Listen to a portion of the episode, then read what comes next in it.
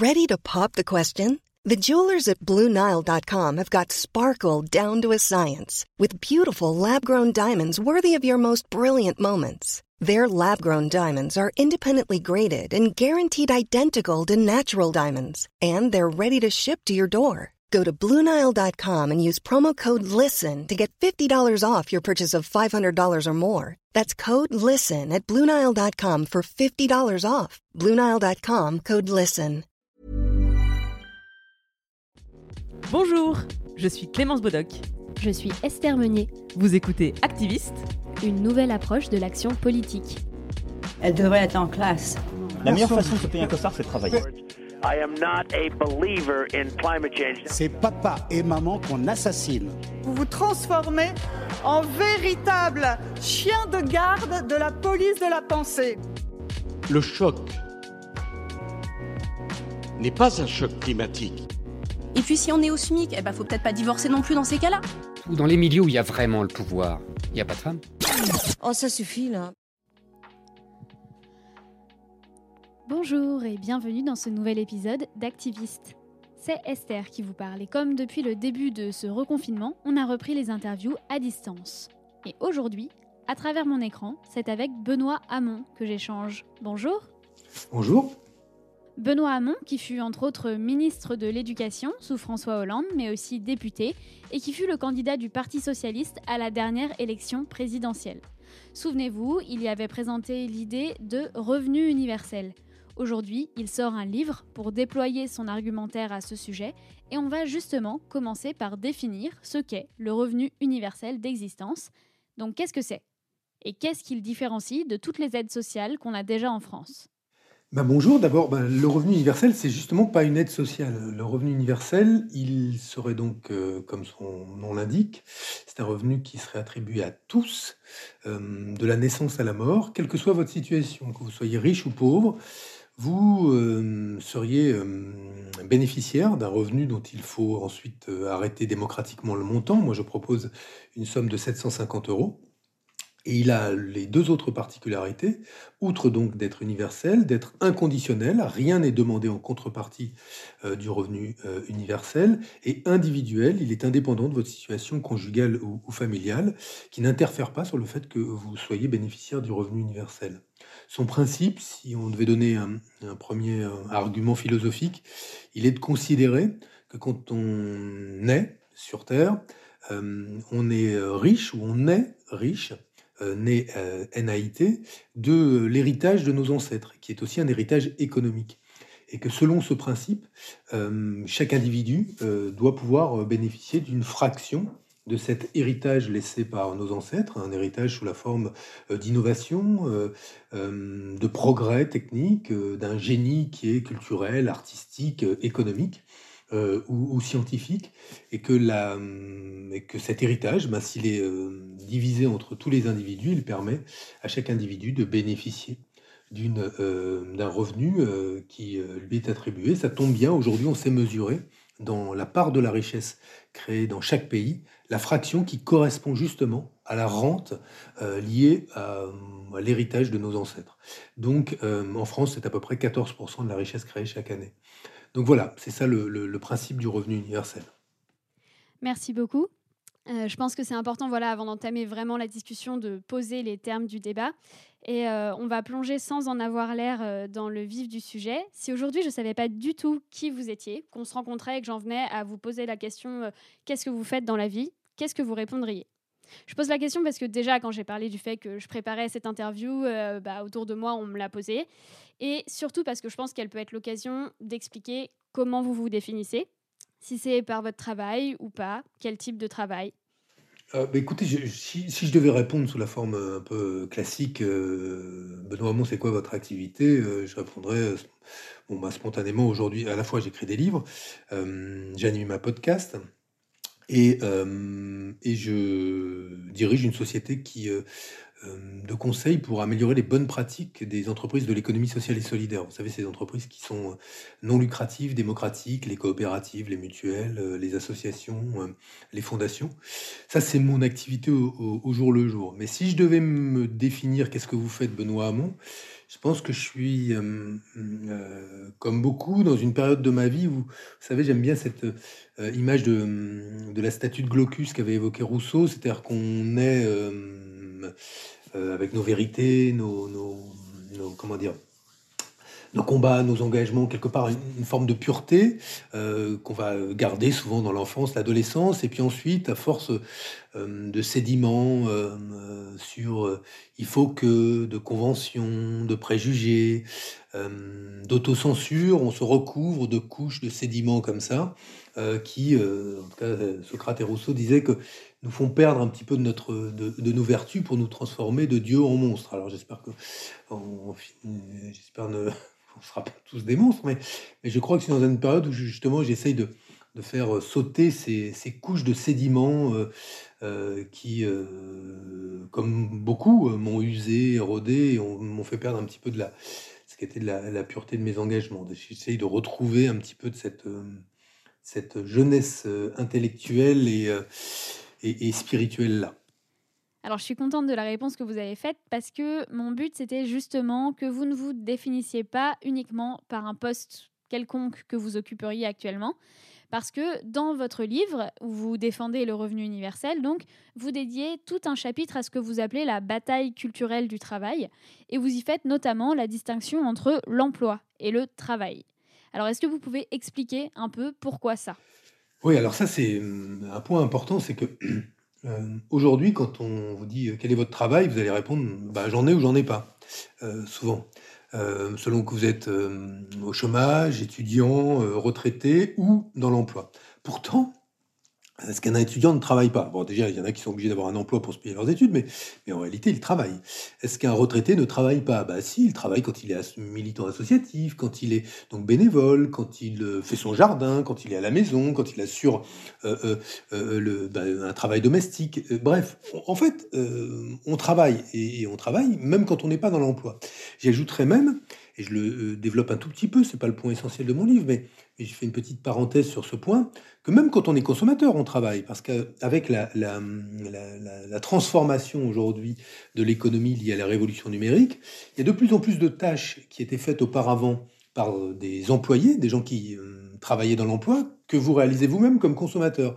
Quand vous imprimez vous-même votre billet, quand vous vous loguez sur une euh, borne euh, électronique, quand vous passez par une caisse automatique, en fait, vous faites le travail euh, d'une femme ou d'un homme qui auparavant le faisait, mais contre un salaire dans un emploi.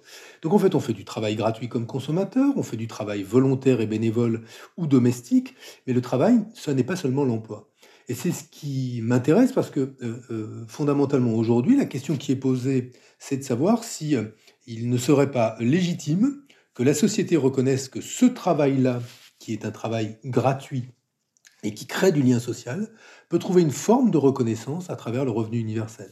Je vous ai donné une première légitimité tout à l'heure à travers le fait que nous naissions euh, riches de l'héritage collectif de nos ancêtres et que rien ne justifiait qu'une minorité s'accapare le génie collectif et donc public qui a été celui de nos ancêtres, qui justifie le revenu universel. Puis d'autre part, euh, il y a aussi le fait que le travail, ça n'est pas que l'emploi et qui peut donc justifier aussi l'existence d'un revenu universel. Donc là, vous avez parlé du, travail gratuit euh, du consommateur, mais euh, il y en a d'autres, il me semble?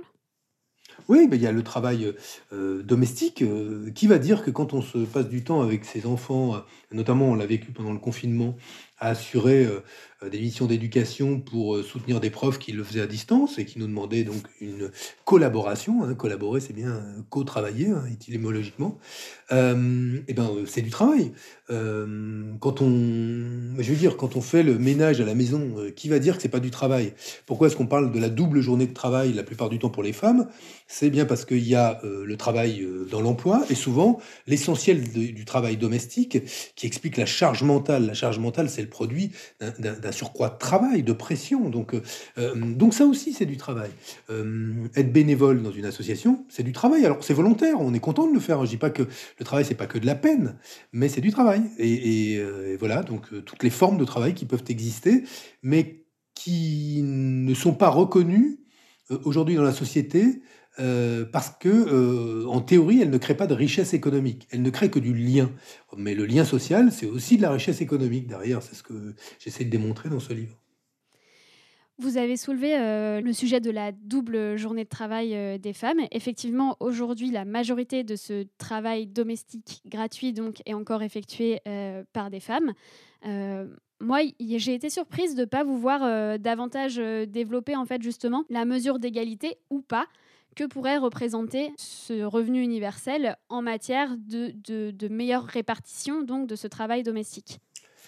Oui, mais justement, j'avais, c'est délibéré. Euh, pourquoi? Parce que je voulais surtout pas qu'on fasse le lien avec ce que la droite et l'extrême droite défendent comme le salaire maternel. Vous savez, cette idée que euh, la fonction des femmes, c'est la reproduction, l'éducation des enfants, et donc qu'elles devraient rester à la maison en contrepartie d'un salaire. Moi, je, ce n'est pas de ça dont je parle. Je pense qu'il faut reconnaître l'existence de toutes les formes de travail, que le revenu universel peut venir reconnaître l'existence de ce travail, mais ce que je veux pas, c'est qu'on se retrouve dans une sorte de répartition des tâches qui voudrait que, parce que le revenu universel existe, il devrait accélérer euh, euh, ce principe selon lequel euh, aux uns la production de richesse dans l'entreprise et aux autres l'éducation des enfants et le travail domestique. Donc, première remarque. Ensuite, euh, euh, j'évoque euh, en creux mais, le fait que, pas en creux, alors d'abord, j'évoque le fait que le revenu universel est un instrument d'autonomie et d'émancipation.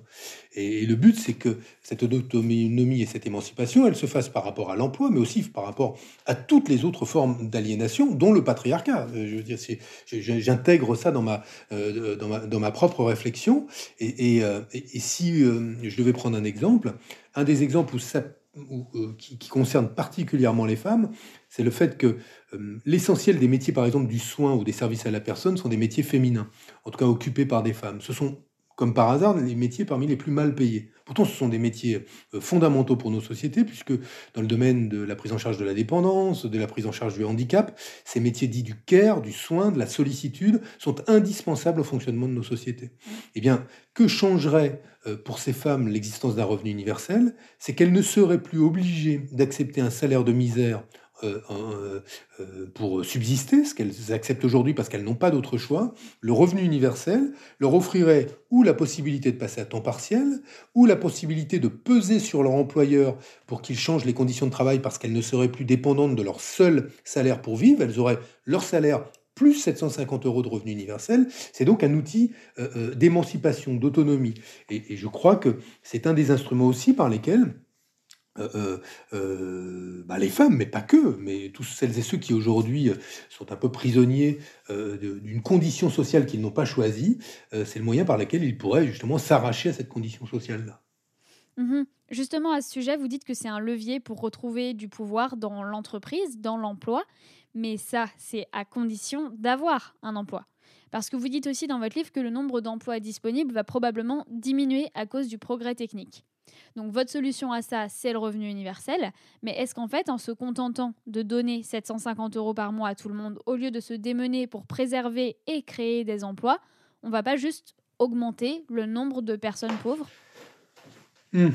Alors, euh, euh, l'argument sur la révolution euh, numérique et le fait qu'aujourd'hui, effectivement, le, rythme des innovations est si rapide qu'en fait on ne peut plus voir euh, s'appliquer, euh, c'était euh, la règle qui avait été énoncée par l'économiste Schumpeter qui disait que grâce à l'innovation technologique, en fait, on détruit bien sûr des emplois, comme c'est passé dans le passé, mais on en crée beaucoup plus qu'on en détruit dans de nouveaux secteurs.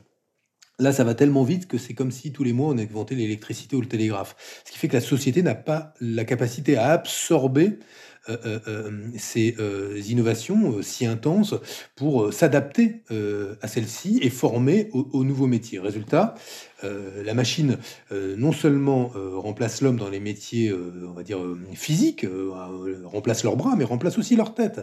nous avons maintenant de plus en plus de métiers du management, dans le journalisme, donc intellectuel, dans le domaine des avocats, juristes, où ce sont des algorithmes, des machines qui produisent des notes juridiques, produisent des articles, etc. Donc on voit bien que on est, on est en train de, tout est en train de changer. Donc ça va pas supprimer tous les emplois, mais c'est clair que ça va en supprimer en partie cet argument de la révolution euh, numérique, c'est même pas un argument, c'est un fait.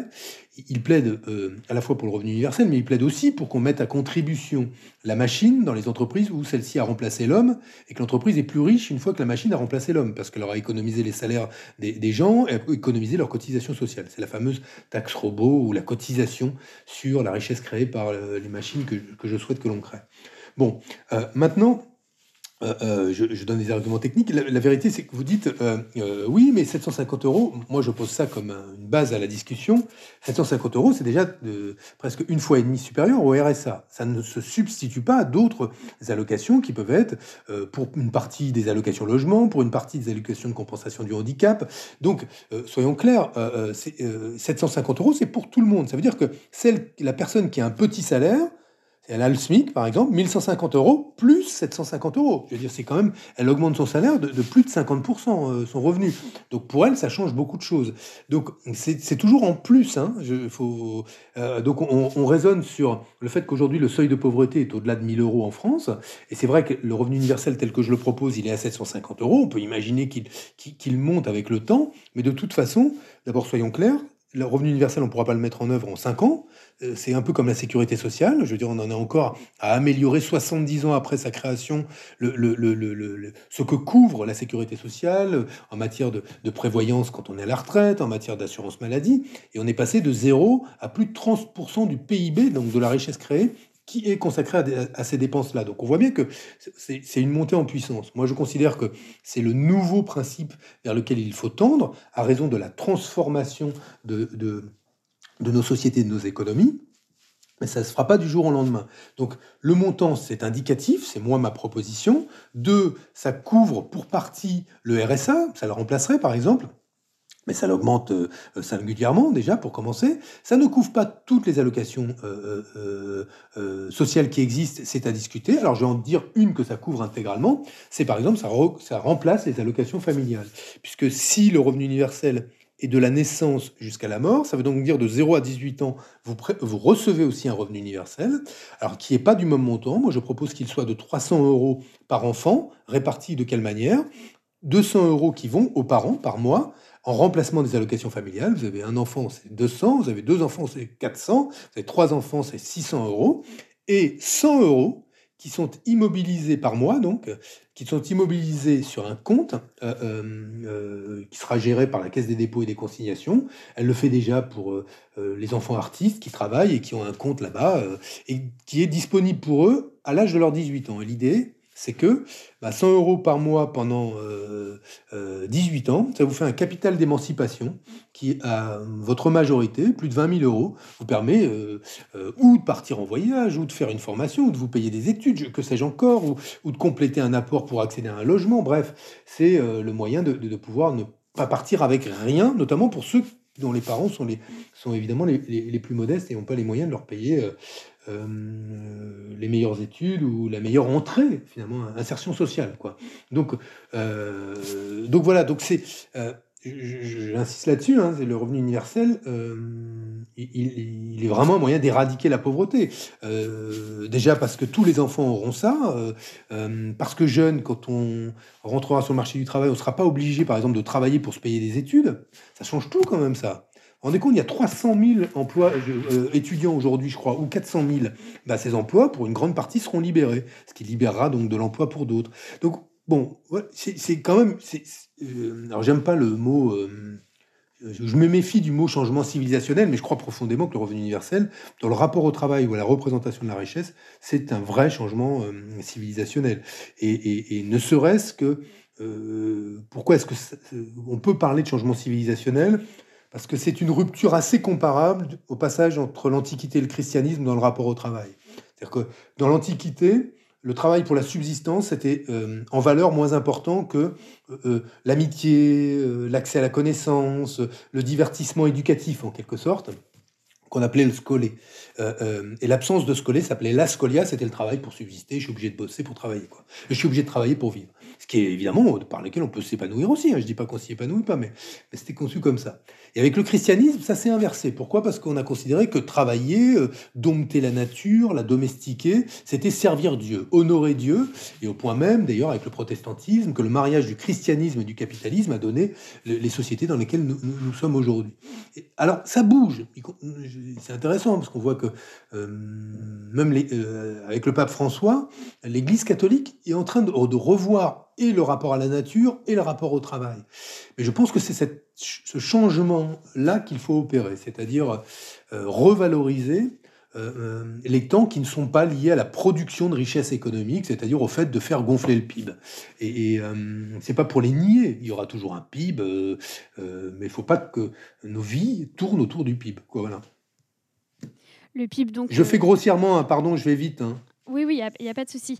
juste pour rappeler, le PIB, donc le produit intérieur brut, hein, euh, la, mesure euh, de, la richesse produite euh, en France.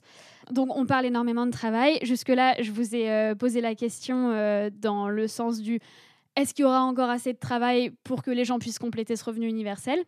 Mais en fait, il y a beaucoup de critiques qui posent cette question dans l'autre sens. Est-ce qu'un revenu universel, ça ne va pas décourager les gens de travailler, à l'inverse?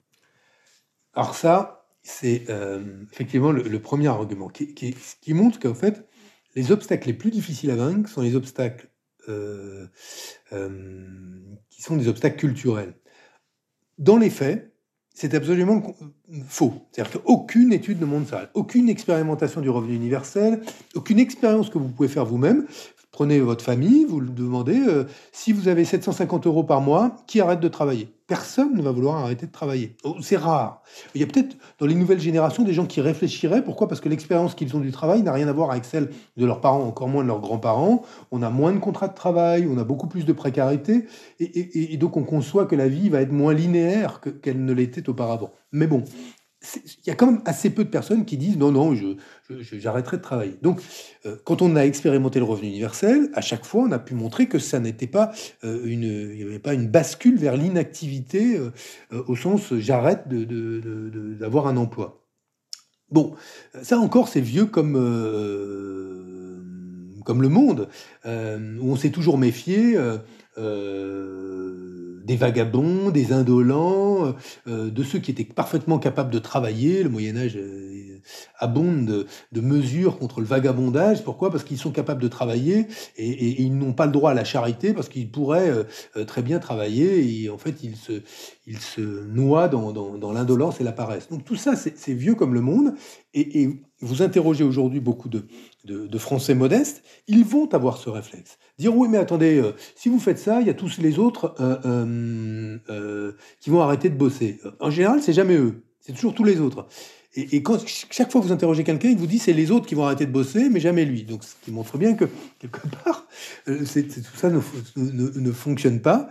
Euh, alors, il y a toujours des gens qui profitent du système, et on peut toujours euh, imaginer. Si on commençait à faire, à construire les règles d'une société sur la manière dont elles sont détournées, bon bah alors à ce moment-là, évidemment, c'est l'horreur, quoi. Mais moi, j'ai pas une vision pessimiste de l'humanité, au contraire.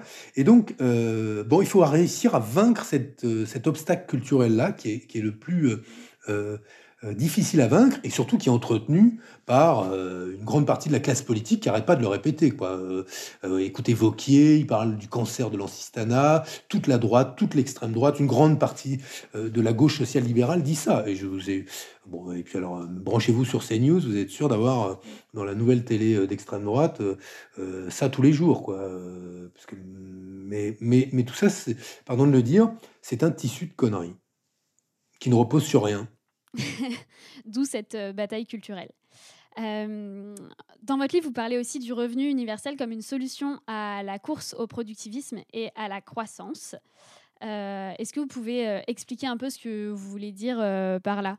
Ça fait partie en fait des arguments écologiques presque que vous déployez pour ce revenu universel. Qu'est-ce que change fondamentalement le revenu universel?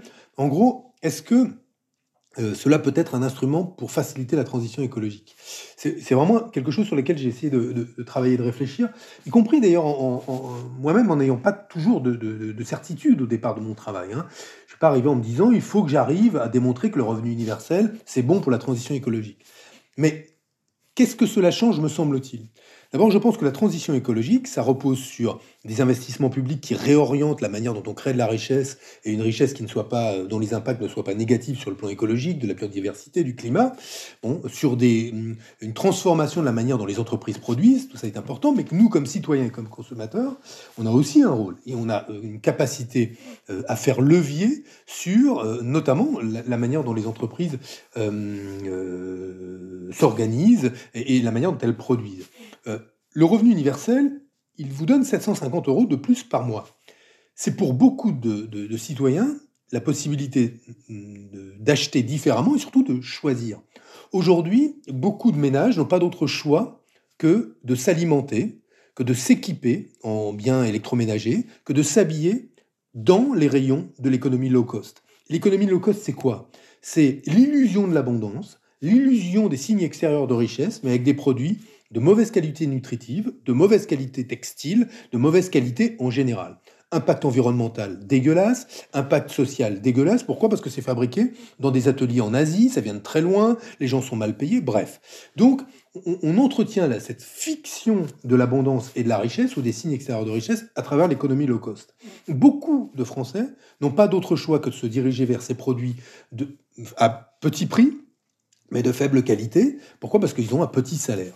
750 euros en plus, ça vous donne le choix. Et le choix euh, de euh, passer d'une alimentation euh, moyenne ou mauvaise à une alimentation bio. Le choix de prendre des produits un peu plus chers mais plus durables. Et donc de réorienter la production des biens d'équipement d'alimentation vers des produits qui ont le juste prix.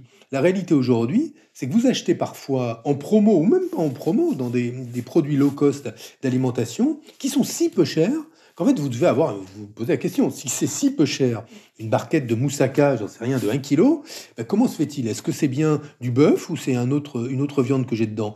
Euh, euh, Comment cela a-t-il été fabriqué? Euh, Sur qui a-t-on fait, le dos de qui a-t-on fait des économies? L'agriculteur, l'ouvrier qui transforme, le transporteur, pour que ce soit si peu cher dans mon caddie. Et en fait, vous ne payez pas le juste prix.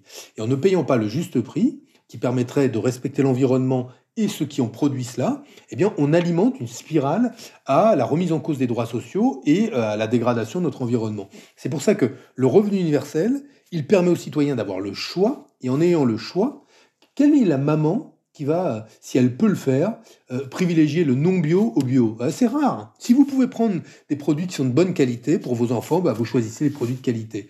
Euh, en vous disant, ben, mes enfants auront moins de problèmes de surpoids, mes enfants seront plus équilibrés, moi-même aussi au passage.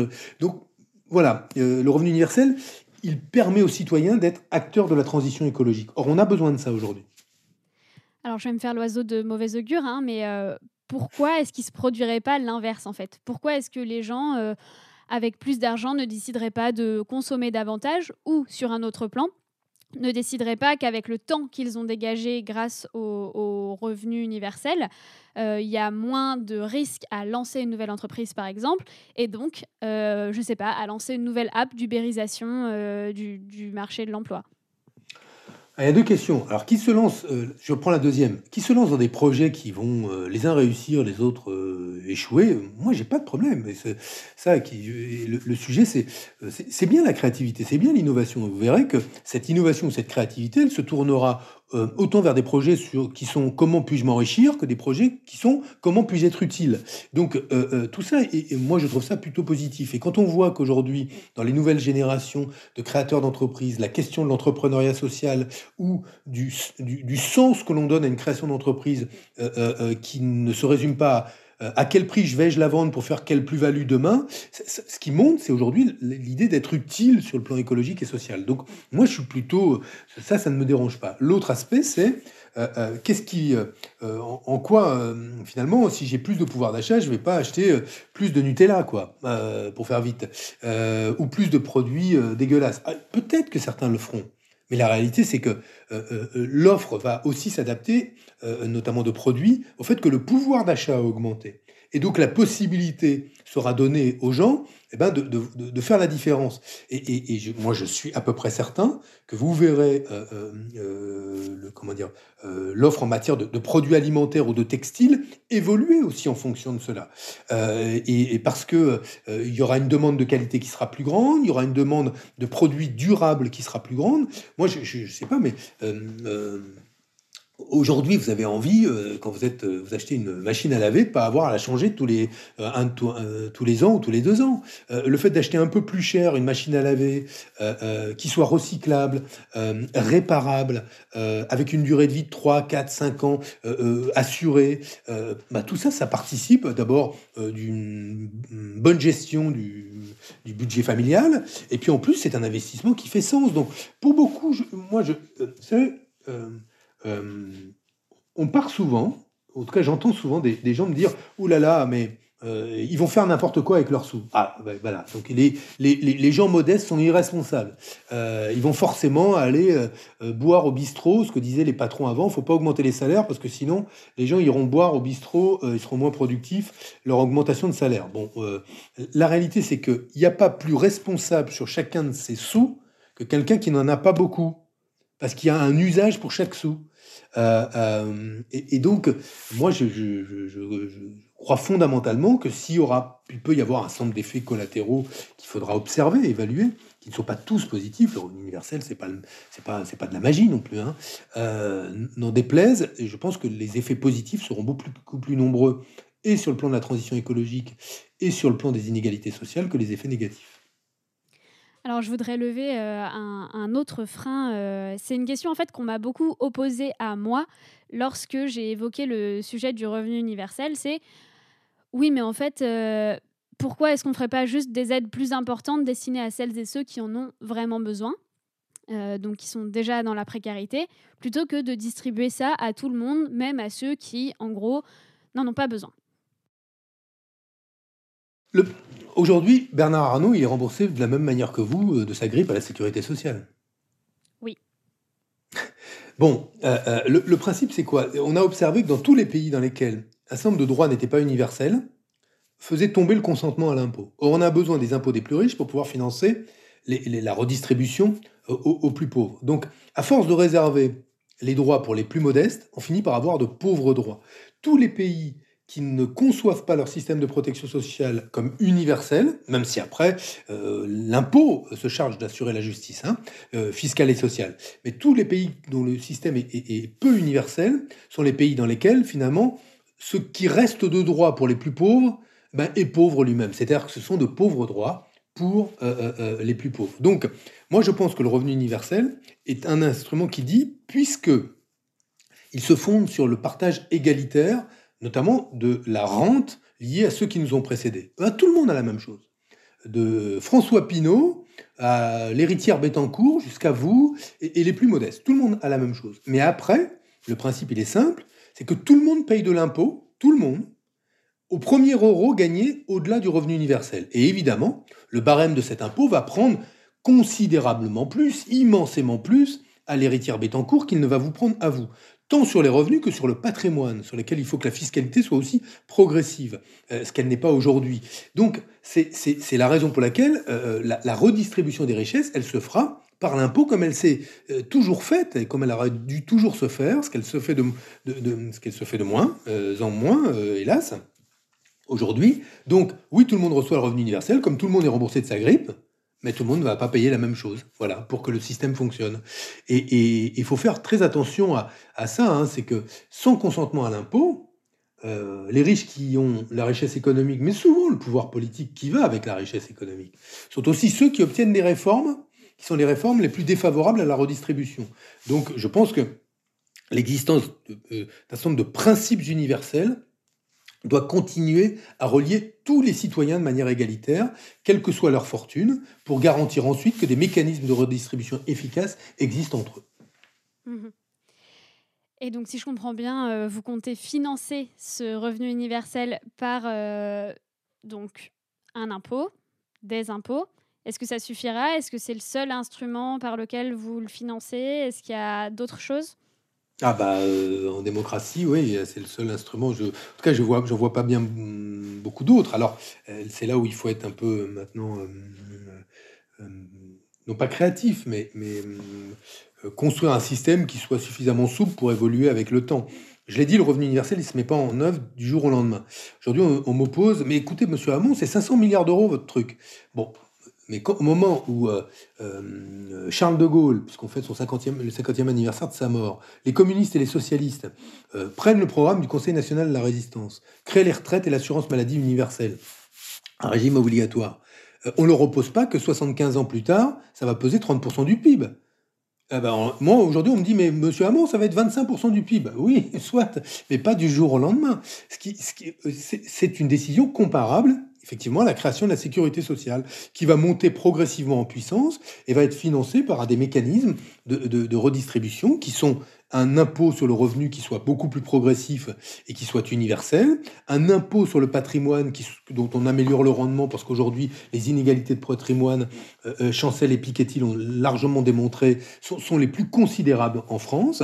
La mise en œuvre de ce que j'ai appelé la taxe sur les robots pour euh, anticiper les conséquences de la révolution numérique, ce qu'on pourrait imaginer être la taxe sur les ressources naturelles qui est de demander aux entreprises dont les profits privés se fondent sur l'exploitation de biens communs de l'humanité, les forêts, les, sous-sols, euh, les richesses minières, les richesses fossiles, etc., la mer, euh, euh, l'eau, que ces entreprises-là eh soient mises à contribution de manière spécifique pour pouvoir financer, le cas échéant, le revenu universel, la fameuse taxe sur les transactions financières qui n'avance pas. On voit bien donc que les ressources existent, notamment dans l'économie spéculative. Donc la question c'est comment les mobilise-t-on et, et décide-t-on de les mobiliser? Mais au moment où la France fait la sécurité sociale Oh, oh, euh, euh, elle commence par, par faire un, en, en, 45, on aura pu lui dire Ouh là là, mais Monsieur de Gaulle, c'est un désavantage compétitif considérable pour la France par rapport à ses concurrents. Bon, mais euh, là, Monsieur de Gaulle, ça va coûter euh, bientôt des centaines de milliards d'euros ou de francs à l'époque. Ça n'est pas raisonnable. Oui, mais bon, ils ont vu le temps long. Aujourd'hui, on s'interdit de voir le temps long. On me demande de, de, de, de, raisonner comme si le revenu universel, j'allais le faire demain. Mais non, demain, c'est pas possible du jour au lendemain. C'est par étapes, voilà. Donc, et, les instruments de redistribution évolueront. Et ça, je, le dis, je sais pas ceux qui vous écoutent, mais il faut qu'on se mette dans la tête, là. C'est plus possible de raisonner. Je veux dire, on se croirait sur Twitter en permanence. Euh, mais, mais on, est, on est dans un monde de fous. C'est-à-dire que moi, je propose quelque chose euh, euh, dont le but, c'est pas de. Euh, d'ailleurs, je me fous des commentaires sur Twitter sur le sujet. Ils n'ont aucun intérêt. on va se parler sur le temps long. c'est comme la Sécu. C'est un bout de la Sécu en plus, ou c'est la nouvelle Sécu à côté de la Sécu existante. Voilà. Mmh. D'accord. Bon, on a bien balayé donc ce sujet du revenu universel. pour en savoir un peu plus, il y a donc votre livre, Ce qu'il faut de courage, plaidoyer pour le revenu universel. Euh, aux Équateurs. Il faut citer, les, on m'a dit, euh, aux éditions Les Équateurs. Merci à eux. Et qu'on trouve dans les bonnes librairies indépendantes, parce que euh, passer par, là, par ça, ils, ils, se sont bien débrouillés. Il y a un, site qui s'appelle Place des libraires qui regroupe les, mhm. librairies indépendantes et c'est toujours mieux de passer par, on par eux que, les références dans la description que par les méchants géants du numérique. Maintenant, je voudrais revenir un peu sur votre parcours. Et pour mhm. ça, on va repartir loin dans le passé. J'ai une question traditionnelle sur ce podcast qui est euh, est-ce que vous vous souvenez la première fois que euh, vous avez ressenti de l'indignation? Quelle était votre première indignation? Euh, C'est le racisme. J'ai grandi mon adolescence au Sénégal, dans un univers très, très cosmopolite. Pourquoi? Parce que mes parents m'avaient mis à l'école sénégalaise et non pas à l'école française au Sénégal. Il y avait la possibilité d'être à l'école française avec les élites, euh, une partie des élites locales, les sénégalaises, nationales, et, euh, avec les Français, quoi. Et m'a mis à l'école sénégalaise, et euh, du coup, c'était très mélangé. Et, j'ai grandi comme ça. Et quand je suis rentré en France, j'ai découvert le racisme que je ne connaissais pas. ou si je le percevais, mais, mais, mais pas comme une source de c'était pas violent, quoi. Et là, je l'ai perçu dans des préjugés incroyables à l'égard euh, des, personnes noires ou, des maghrébins. Euh, et ça, ça m'a mis en colère. Mais en fait, ça m'a mis en colère parce que je ne comprenais pas. c'est que vraiment c'est quelque chose qui me qu'on puisse imaginer l'inégalité des individus selon leur origine ou leur couleur de peau me paraissait euh, euh, incroyable. Et, point important, c'est là que j'ai compris que l'antiracisme, ou en tout cas l'égalité, c'était un combat. Euh, parce qu'en fait, ce que je croyais que c'était euh, que ce qui est que, je pensais être donné jusqu'ici, qu'on était égaux, je veux dire, ça me pose, je me posais pas la question. En fait, j'ai compris qu'en fait, ça n'était pas donné, pas de tout donné même, et qu'il fallait se battre. Voilà. Donc c'est là la première source de mon animation. Et donc, à quel âge est-ce que vous êtes euh, rentré en France et que vous avez constaté ça? Je suis rentré dans ma 13e année en France et, euh, et bah, assez rapidement, euh, je l'ai mmh constaté. Et, toute l'extrême droite, qui est vraiment un ramassis de, de, de, de pauvres gens, en tout cas pour les dirigeants et les intellectuels, les idéologues, utilise quelque chose que j'ai dit quand j'étais ado, c'est qu'effectivement, j'étais dans une société au Sénégal qui était cosmopolite, et quand je suis arrivé en Bretagne, à Brest, il y avait que des blancs. Et, au début, ça m'a perturbé le fait que ce soit très uniforme. J'ai dit, trouvé qu'il y avait trop de blancs, c'est-à-dire au sens pas assez de mélange. Et depuis, maintenant, l'extrême droite, je vais dire qu'ils vont encore s'en donner à cœur joie. Et là, ils, trouvent qu'il y a trop de blancs, ils vont nous remplacer. Euh, je pense qu'ils se remplacent très bien eux-mêmes, d'ailleurs, par euh, quelques-uns qui ont remplacé leur cerveau par un étron, mais, euh, mais et donc, mais voilà, donc je, je, je, je, trouvais ça, comme enfant, j'avais été perturbé par l'absence de, de, de, mélange. Et quand j'ai compris, bon, après, on s'y fait, hein, après, j'ai vécu une adolescence très heureuse en Bretagne, à Brest.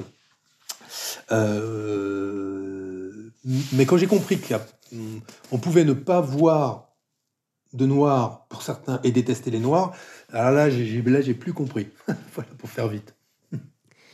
Donc ça, c'est dans le champ des idées. Euh, vous, quel a été votre déclic pour passer donc des idées à l'action, à l'engagement concret?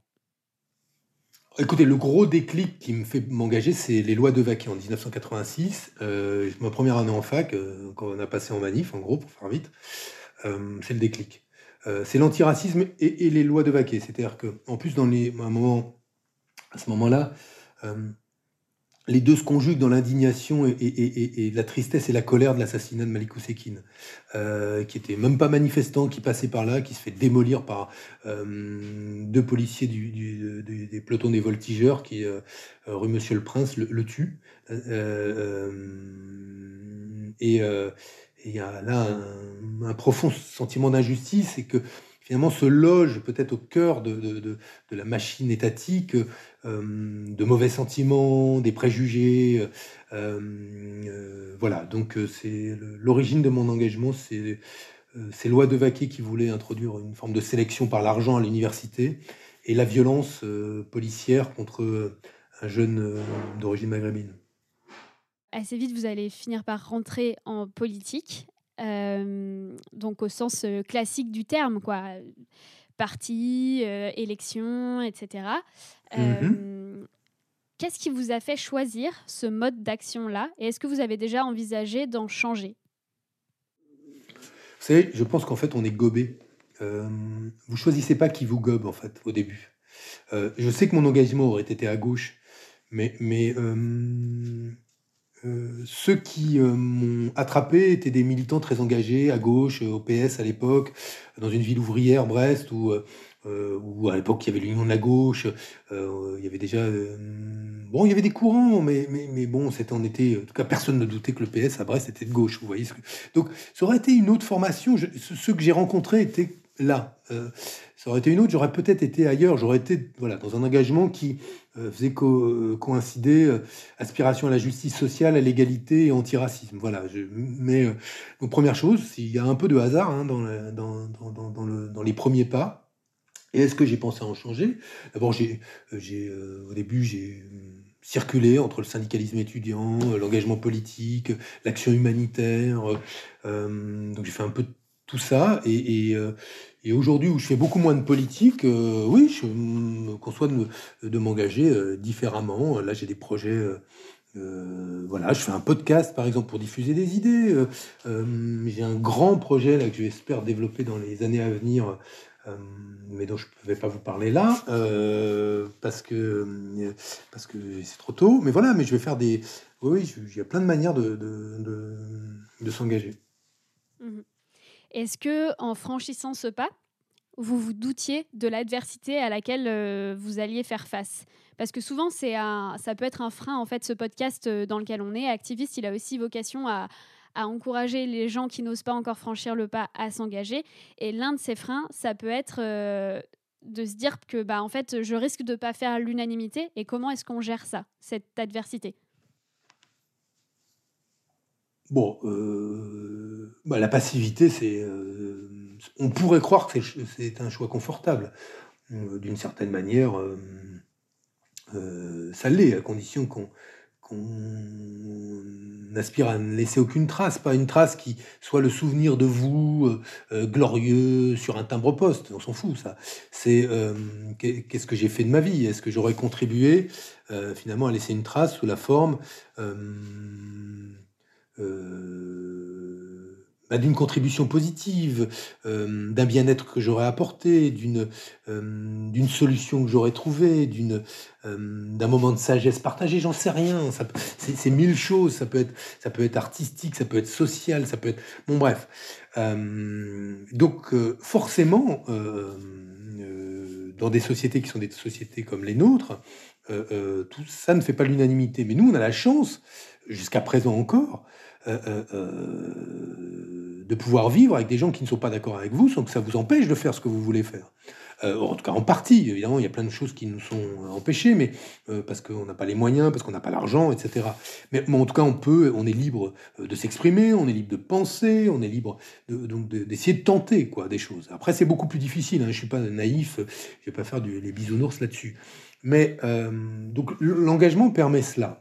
Euh, euh, aujourd'hui, a, on voit, il y a dans, les nouvelles générations, moi j'observe ça avec ma, à la maison avec j'ai une fille qui est une adolescente là euh, j'observe ça autour d'elle il y a la question climatique la question de l'antiracisme et la question du féminisme sont trois sujets par lesquels cette génération est en train de, de réinjecter d'une soif de justice sociale dans le combat politique euh, et euh, sous des formes parfois partisanes, parfois hors parti politique, parfois anti-parti politique, peu importe, mais, mais je trouve ça, euh, moi, hyper intéressant.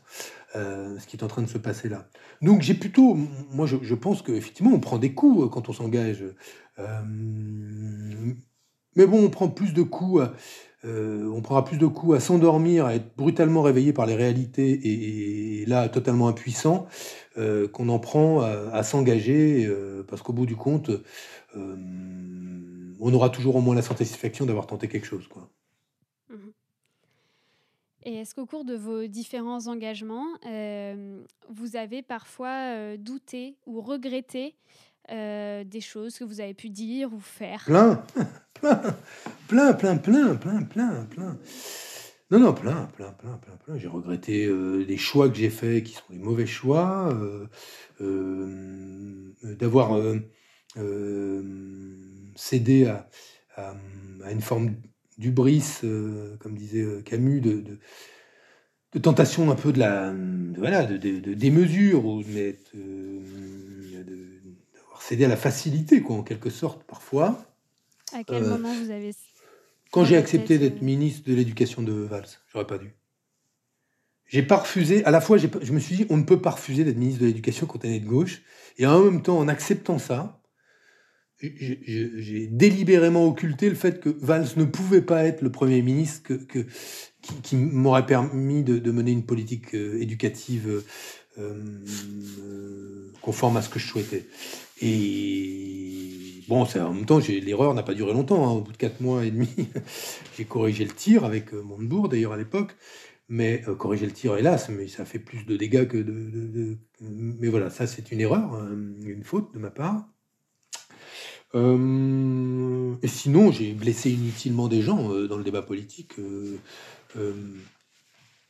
c'est marrant, vous voyez, pourtant, la personne est, une personne que, que, je n'aime pas l'engagement, je n'aime pas la manière de s'engager, je n'aime pas grand chose d'ailleurs de, ce qu'il dit et de ce qu'il fait. Mais par exemple, quand j'étais porte-parole du PS, je pense a des moments, j'ai euh, tapé, tapé dur et fort. À l'époque, c'était sur Sarkozy. Et je pense qu'il y avait des, choses qui allaient. Euh, il n'y avait pas besoin d'ailleurs d'être méchant pour euh, le, démolir politiquement. Et des fois, je pense que j'ai été inutilement méchant. Voilà. Et je trouve que c'est con, quoi. Quand le débat démocratique permet de, combattre quelqu'un efficacement, mais qu'on y rajoute un petit peu de fiel, en fait, ce fiel-là, je regrette des fois de l'avoir euh, rajouté euh, et d'avoir inutilement blessé des femmes et des hommes que je combattrais politiquement, mais bon, j'avais pas besoin de leur en mettre, euh, les attaquer personnellement pour. Je pense que ça a fait perdre du coup de la valeur d'ailleurs à mes arguments. Et il y a une autre question que je pose toujours dans ce podcast, c'est est-ce que vous avez eu des moments de découragement, des moments où vous avez eu envie de, tout laisser tomber, en fait, d'arrêter euh, le combat? Ah, Le soir du premier tour de l'élection présidentielle, j'ai euh, cinq minutes compliquées. Euh, cinq minutes, c'est peu. Ouais, mais le problème, c'est pas que ça dure. Non, mais quand je dis cinq minutes, une manière de parler. Où, j'ai eu besoin de me retrouver seul, vraiment seul, quelques minutes pour, pour réfléchir à réfléchir. En fait, on réfléchit pas là dans ces moments-là, mais pour pour prendre euh, sur moi ce qui venait de se passer, euh, c'est pas du découragement, je ne dirais pas ça comme ça, mais euh, c'est l'expérience que je trouve d'ailleurs que maintenant je suis, hum, suis heureux d'avoir traversé pour moi, qui est de, la solitude incroyable de la défaite quand elle est euh, euh, violente, impitoyable, féroce, euh, et qu'elle s'abat sur vous, aux yeux et au su de tout le monde. Je, resterai, mon nom restera historiquement attaché à cette déroute. Et quand je dis solitude, c'est que, évidemment, j'avais mes proches, les miens, qui étaient là. Et heureusement d'ailleurs. Mais euh, c'est là où vous découvrez euh, que, l'engagement vous expose à, des épreuves qui ne peuvent être qu'individuelles. C'est-à-dire qu'il n'y a plus personne euh, quand c'est la cata. si, il y a quelques-uns, heureusement, s'il y a des amis, évidemment. Mais le collectif qui fonde l'action et l'engagement, il, disparaît à ce moment-là. il est emporté avec la défaite. Et c'est vraiment le, le, sauf qui peut, quoi. Euh, le chacun pour soi et tout le monde se jette dans les embarcations, quoi. Et vous, vous restez, quoi. et là, vous. Donc, ça, c'est euh, c'est un moment, où, non pas de découragement, mais une, une épreuve qui m'a qui m'a beaucoup appris, beaucoup endurci, beaucoup épaissi. Et, et, et paradoxalement, quand dis endurci, euh, m'a rendu plus je pense, plus, euh, plus ouvert, plus, plus, plus soucieux d'apporter du soin aux autres. C'est marrant, hein euh, Je pense que je suis plus, euh, voilà, peut-être un peu plus sage, quoi. Et comment vous, vous remontez sur les grands chevaux du combat après bah, bah, différemment, j'ai dit que j'étais pas candidat à l'élection présidentielle déjà, parce qu'on me pose tout le temps la question, donc je le redis partout. Euh, parce que je pense que je suis une part du problème, donc je vais enlever cette part du problème pour qu'on trouve une solution à gauche chez les causes écologistes, sous la forme, j'espère, d'une candidature unique.